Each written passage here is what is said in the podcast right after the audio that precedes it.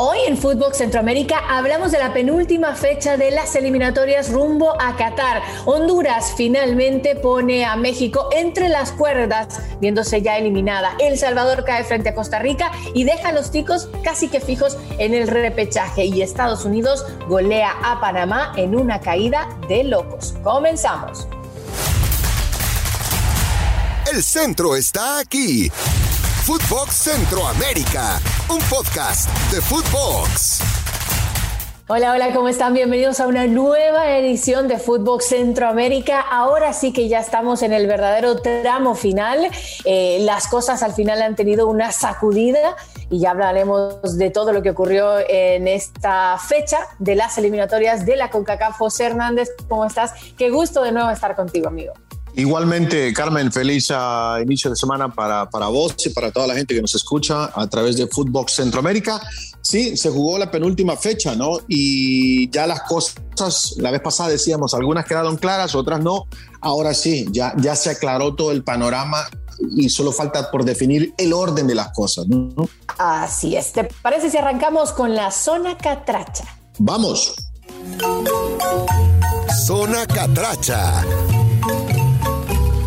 Nos metemos de lleno en lo que ocurría en el Estadio Olímpico, no el típico clima de partido eh, con sol, con mucha humedad, con muchísimo calor. Se jugó un poquito más tarde, estaba de hecho hasta nublado con lo cual las cosas presentaban que podía todo ser una buena fiesta de fútbol. Honduras con nada más ni nada menos que el puro honor frente a una México que siempre que va a este escenario la tiene muy complicada y al final yo creo que el gran mérito fue el hecho de que aguantase tanto la selección del Bolillo Gómez, que México acabase sufriendo, que le costara tanto, al final toda su base europea, muchísima tensión hubo en ese partido, aunque bueno, eh, a 20 minutos del final las cosas terminan de romperse de favor del Tri con Edson Álvarez, logrando eh, marcar ese tanto, un leve desvío en Junior Lacayo.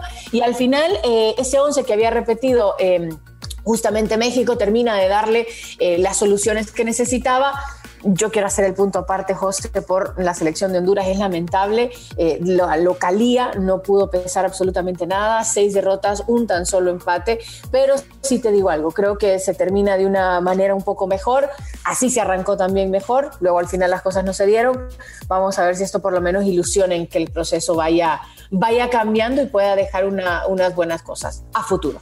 Sí, sí, sí. Bueno, las cosas tienen que mejorar. A mí me parece, no sé cuál es la, sensación tuya, pero me parece que, Honduras en esta octagonal toca fondo. Eh, y lo positivo de eso es que cuando tocas fondo, la única manera de salir es hacia arriba, ¿no? Eh, creo que estoy de acuerdo con vos, la localidad no pesó. Eh, no trato de echarle sal a la herida, pero por ejemplo, El Salvador ganó por primera vez en Honduras en toda su historia, eh, número uno. Número dos, el, estadio estaba castigado para esta, esta, esta última fecha eh, contra México por los problemas que, hubo en los partidos anteriores. Y también sí, termina siendo un factor o no, ¿no? Eh, al final, mira, al final te soy sincero, vi el partido, estaba viendo el de Estados Unidos y el de Panamá a la misma vez me pareció que México fue mejor en el segundo tiempo. Yo miraba, cada vez que miraba el partido de México, miraba que México estaba atacando, atacando, atacando y, era cosa solo de tiempo. Aunque, te voy a ser sincero, aunque me quedan las dudas si fue gol de Edson Álvarez, yo creo que fue autogol y no, no lo digo por tratar de quitarle mérito a, Edson, pero mirando la repetición de, de varias, varios ángulos, para mí fue autogol. Claro, yo, yo por eso mencioné lo del desvío, pero al final todos los canales oficiales, eh, basándonos en el más importante con CACAF en sí, se lo da a Edson Álvarez. A mí me parece que sí se desvía en él, pero creo que no estoy tan segura si le cambiaba la dirección directa a la portería o no. Y creo que por ahí es que el tiro que finalmente se lo terminan dando a, Edson. Ya veremos si eventualmente lo llegasen a cambiar o algo, José, pero de momento se lo siguen dando a, a Edson Álvarez. ¿Te parece, José, si escuchamos las palabras del Bolío, que tomó este barco en un momento que estaba eh, en una situación complicada, fue un riesgo y al final sale con ciertas cosas positivas eh, que lo hacen ilusionarse con un futuro mejor para la H. Escuchamos al Bolillo Gómez. Destaco que la defensa nuestra eh, tuvo que hacerse cargo casi todo el partido, resolvió los problemas. fuimos presionados por un equipo mexicano con mucha capacidad técnica, hubo una gran diferencia. Ellos son futbolistas que pueden jugar esta clase de partidos por su condición física y casi la mitad o más de la mitad del equipo juega en Europa. No fuimos importantes en elaboración y en llegar a contrario. Estamos en esa recambio y, buscando la forma de armar una selección armar una selección. Yo creo que eso queda claro. Y el gran objetivo, eh, José, tiene que ser el Mundial del 2026. Es en América. Eh, habrán más cupos. Hay que esperar a ver cómo va a ser esa eliminatoria. Pero yo creo que el bolillo al menos demuestra que tiene deseo de continuar con Honduras y seguir trabajando. Y si lo que hemos visto en esta mejoría de los últimos partidos llegase a cumplirse, yo creo que puede haber futuro, sobre todo si sigue trayendo jóvenes promesas. Sí, es que la clave es seguir trabajando, eh, seguir, darle continuación al proyecto del Bolillo Gómez, más allá que le guste a unos o, no. Eh, yo creo que es el camino correcto, Carmen. Eh, no sé si van a haber más cupos, porque todavía no se ha definido eso, pero por lo menos al día de hoy lo que sabemos es que hay tres cupos y medio, ¿no? Entonces, eh, las posibilidades se abren porque obviamente México, Canadá y Estados Unidos serán los países anfitriones en la próxima Copa del Mundo. Las posibilidades se, se abren para los otros cinco, ¿no? Para Costa Rica, para Panamá, para Jamaica, para El Salvador y para Honduras, que son los que estuvieron en esta octagonal. Veremos qué pasa a futuro, Carmen, porque con la, con la CONCACAF, la verdad, no se sabe nada. No sé si vamos a regresar a un hexagonal, a una cuadrangular, no lo sé, honestamente. Bueno, yo creo que con seis cupos disponibles eh, las cosas van a tener que cambiar. Que capaz inventan dos hexagonales, se clasifican tres y tres. Ya veremos todo eso. Y una colita, México, va al Mundial. Ojo, a trabajar y muchísimo. ¿eh? Nos metemos ahora en la zona Cuscatleca. Zona Cuscatleca. Bueno, tenemos que hablar del partido de El Salvador, eh, ya un poquito desilusionada después de no haber conseguido la victoria en la jornada anterior. Eh, sabiéndose que estaban fuera de la justa mundialista, pero frente a una Costa Rica que yo creo que el mérito es total para Luis Fernando Suárez. Lo que han conseguido en esta segunda vuelta de las eliminatorias es alucinante, José. Em, el hecho de que sacaran 16 puntos de 18 posibles, que se pongan en una posición privilegiada y ojo, en un mundo, en una eliminatoria en la que quizás Canadá no hubiese estado, Costa Rica sin duda se toma esa tercera plaza de manera directa. Pero bueno, ahora le tocará conformarse con el repechaje porque si la matemática existe, sí las posibilidades todavía las hay, pero yo las miro utópicas e irreales para que puedan ocurrir de que Costa Rica vaya de manera directa al Mundial. Sí, tiene que ganarle a Estados Unidos en San José, Costa Rica, y lo tiene que hacer por goleada. Entiendo que por más de cinco goles tiene que ganar Costa Rica. Lo veo muy, pero muy difícil en que consiga ese, ese resultado especialmente contra una selección de Estados Unidos que eh, por ahora ha asegurado el repechaje tras la victoria sobre Panamá, pero quiere ir con boleto directo y con el, un empate le, bastaría. ¿no? Eh, hablando del partido del Salvador contra Costa Rica, eh, se jugó en el estadio Cuscatlán. con poco público, la gente no, no, reaccionó mucho. Este, era la despedida de la selección salvadoreña de la octagonal en casa. Hugo Pérez tuvo que hacer cambios porque tenía muchos jugadores apercibidos, siete en total, eh, y se los quería guardar para, para la última fecha cuando visitan el Estadio Azteca, pero eh, tuvo que utilizar a Alex Larín, por ejemplo, que era uno de los apercibidos, a Tamacas, que era otro, al final terminó metiendo a Zabaleta porque Villalobos no le funcionó, mentalmente no estuvo en el partido Villalobos desde el arranque.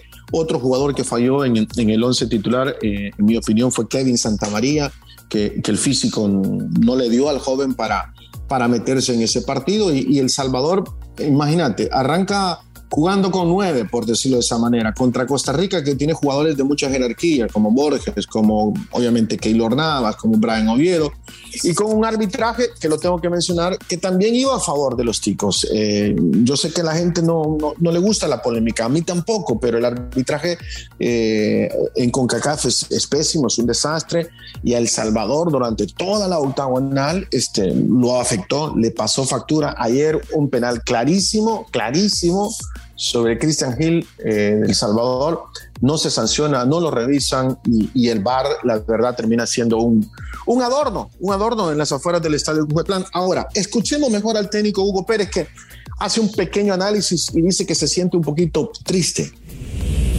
Estoy bastante triste porque en realidad creo que a través de toda la octagonal nos han pasado cosas igual. Donde estamos en los partidos, estamos peleando, estamos haciendo bien las cosas y de repente nos caemos por errores, pero es parte de lo que yo le llamo crecimiento. La verdad que esta selección, jugadores, tengo que estar también orgulloso de ellos porque han dado muchas cosas que desde que empezamos con este proyecto habíamos platicado de poder mejorar nuestra forma de jugar, de poder mejorar, de tener un estilo, luchar, pelear. Y sabíamos que la octagonal iba a ser difícil a causa de que nuestras selecciones, claro, tienen un buen nivel, tienen muy buenos jugadores, pero creo que nos vamos, un partido más que tenemos que luchar, porque es la realidad. Le quedará la última fecha al Salvador, Carmen, eh, visitar el Estadio Azteca. Eh, México también necesita un punto por lo menos para asegurar el boleto directo. Eh, la selección del Salvador creo que hace una digna, digna presentación en, en la octagonal. era la más débil de todas cuando em, empezó todo esto y al final va a terminar con, con 10 puntos y quién sabe lo que pasa en el Estadio Azteca, ¿no? Sí, totalmente. Al final siempre es un partido que promete mucho, aunque ya pareciera que las cosas siempre van decantadas, lamentablemente, cuando llegas a la Azteca, pero se puede salvar el punto.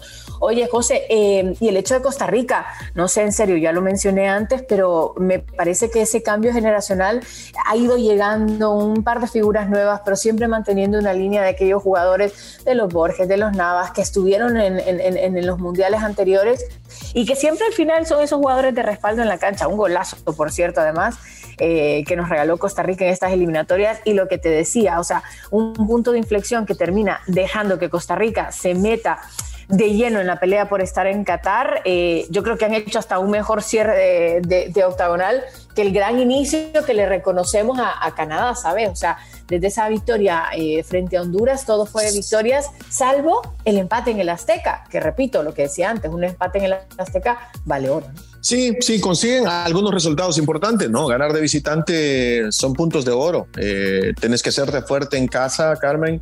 Eh, y lo que hicieron empatando en México, ganándole al Salvador eh, de visitante, ganándole los dos partidos al Salvador, por ejemplo, creo que son, son puntos que te van a llevar a eso, a tratar de conseguir el boleto o el repechaje. Ahora, contra Nueva Zelanda o el otro rival de, de Oceanía, yo creo que Costa Rica no debería tener problemas sigo pensando que, que, Costa Rica, ah, sí, tiene jugadores de jerarquía, Carmen, eh, tiene un recambio, pero, pero le falta. Ya, ya no es, creo, la misma Costa Rica fuerte de, del Mundial de 2014, por ejemplo. Es Isla Salomón, eh, la final, que va a dar cupo al repechaje. Eh, Nueva Zelanda fue el rival que tuvo México en las eliminatorias anteriores, que al final le terminó pasando por encima. Antes de eso se jugó. No, pero va contra, va contra Nueva Zelanda o, uno de los dos. Tienen que jugar entre ellos y ahí va a salir el ganador. O sea que si es Nueva Zelanda ya sabemos que en teoría eh, le ha ido bien a un rival de la CONCACAF, no como cuando era con Australia, que era un poco más difícil, o que decir cuando era con Conmebol, sin quitar sí. Y además va a ser a, un, partido. Va a ser a partido, partido único en cancha neutral. Cerramos hasta acá la zona Cuscatleca y nos metemos ahora en la zona canalera. Zona canalera. A ver, yo creo que en esta vamos a estar completamente de acuerdo que la caída de Panamá ha sido rápida y dura, o sea, tipo como la espuma, pero para abajo. Alucinante lo que le ha ocurrido a Panamá. Sí, sí, sí, la verdad que sí. Eh, ayer terminan siendo goleados. Eh, mira, yo, yo, yo siempre dije en esta octagonal, decía yo, eh, si Panamá, Costa Rica, El Salvador, Jamaica y Honduras sacan puntos de visitante, van a tener chance. Yo creo que Panamá por eso tuvo oportunidades, porque ganó en Honduras, ganó en Jamaica eh, y ganó temprano. Entonces fueron seis puntos que lo colocaron ahí entre los primeros cuatro lugares. Eh, al final se viene cayendo y de una manera muy fea. Ayer en el partido contra Estados Unidos tuvieron oportunidades. Simplemente no las pudieron terminar. Creo que eh, en los primeros 29 minutos eh, ya el marcador ya estaba 3 a 0 a favor de Estados Unidos y en esos primeros 29 minutos Panamá tuvo chance, no las terminaron simplemente. Yo creo que ha sido una generación espectacular de Panamá, lo ha venido mostrando en Copa Oros, en torneos del área, en amistosos, eh, obviamente todo cierra con esa clasificación a Rusia. Y lo que voy a decir quiero que no se malinterprete y voy a tratar de decirlo con pinzas pero a veces juegan mucho papel también eh, los periodistas. Y, en Honduras, por ejemplo, José, se estaba hablando muchísimo del maltrato que hubo por parte de la prensa previo al partido frente a Honduras. Y, mira, al final ese empate en casa te terminó por destruir todos tus sueños de volver a una justa mundialista de manera consecutiva y luego sabiendo que tenés dos partidos frente a dos de los más fuertes del área, cerrando con Estados Unidos de visita y luego recibiendo a Canadá ya clasificada. Eh, a veces no hay que irse más de la lengua, hay que ser un poco medido, sobre todo en el fútbol, que las cosas nunca se saben lo que puede ocurrir. Eh, y se dice que mucho de la motivación de, Honduras para haber sacado ese empate en Panamá fue justamente el tema de la prensa. Y luego el partido de ayer también venía un poco de ahí para Honduras, el hecho de siempre enfrentarse al gran rival, pero luego terminar de meterle un poco de mano a Panamá, que ya sabemos lo que ocurrió para Rusia y cómo Panamá fue entre comillas, culpable de la ausencia de El gol fantasma, el gol fantasma. Al final el fútbol tiene eso, ¿no? Que se puede hacer justicia y el morbo siempre, siempre nos lleva para ahí. Pero hay que medirse un poquito la boca. Esos, esos memes de la paternidad, José, fueron muy fuertes. Mira, sabes que tienes razón, hay que, hay que tener, mira, yo entiendo que todos queremos que nuestra selección gane, ¿no? Yo ayer me, me calenté un poco, te voy a ser sincero, eh, pero, pero hay que tener un poco de, de, cuidado, ¿no? Con lo que se dice, con lo que, y conocer un poco la historia también. Eh, yo te voy a decir una cosa, eh, Panamá también, cuando fue El Salvador a jugar a Panamá, dijo, ah, no, El Salvador le metemos 5, 7, el partido termina 2 a 1 y nos ganan con un gol de, en fuera de lugar, cuando el VAR todavía no se había implementado. Entonces, las cosas creo que hay que verlas de una manera más amplia, no, no solamente enfocarnos en, en el resultado. ¿no? Que, aprendan un poquito de que no se pueden ir de, de agrandados, sobre todo en las eliminatorias. Y, me da pesar, ¿sabes? Porque, porque yo creo que los jugadores eh, no, no, tienen en sí la culpa, pero la prensa que se dé cuenta que son el, cuarto poder y que tienen esa posibilidad de hacer cosas como estas. Eh, más allá de eso, resaltar así por encimita, si te parece, José, lo de Estados Unidos es alucinante. O sea, vuelven al Mundial después de la ausencia en 2018 y siguen demostrando que, que, son, que son lo grande del área también, no hay, no hay duda. Sí, sí. Mencionar también lo de Canadá, rapidito. Este, que regresa a una Copa del Mundo por primera vez desde 1986. Mi edad. En aquel entonces, perdón, tu edad. Mi edad. Ah, mire, mire, mire, mire. Gracias. Gracias, ya el público ya lo sabe. Eh, bueno, en aquel entonces, eh, en México 86, Canadá no anotó un gol. Este, creo que ahora tiene mejor equipo, más, más atletas. Eh, dependiendo del sorteo que será el viernes, veremos cuáles son las posibilidades de esta selección de Canadá. Así es, justamente eh, aprovecho para recordarles que nos escuchen y nos sintonicen el próximo viernes eh, y todos los lunes y viernes a través de Fútbol Centroamérica. José, llegamos al final y de nuevo, eh, repasando rapidito la próxima jornada que se cierra, eh, miércoles. el miércoles, perdón, en la que ya pues las cosas no van a cambiar. Panamá, Canadá, Jamaica, Honduras, México, El Salvador, Costa Rica, Estados Unidos. Y yo digo que no van a cambiar porque lo veo casi irreal. Pero bueno, me puedo equivocar, ¿eh? Sí, sí, te decía, son, tienen que ganar Costa Rica por... Eh, a ver, Estados Unidos tiene más 13 de diferencia y Costa Rica tiene más 3, imagínate, o sea, ¿cuánto tiene que meterle? ¿10, 10 goles, 11 goles? Sí, una locura. O 6 goles, no, no sé. Hasta que han llegado a la eliminatoria, José, se nos fueron ya. Rapidito, igual el programa. Gracias, José. Un abrazo. Saludos a todos y hasta la próxima que nos volvamos a encontrar. Esto fue Footbox Centroamérica, un podcast exclusivo de Footbox.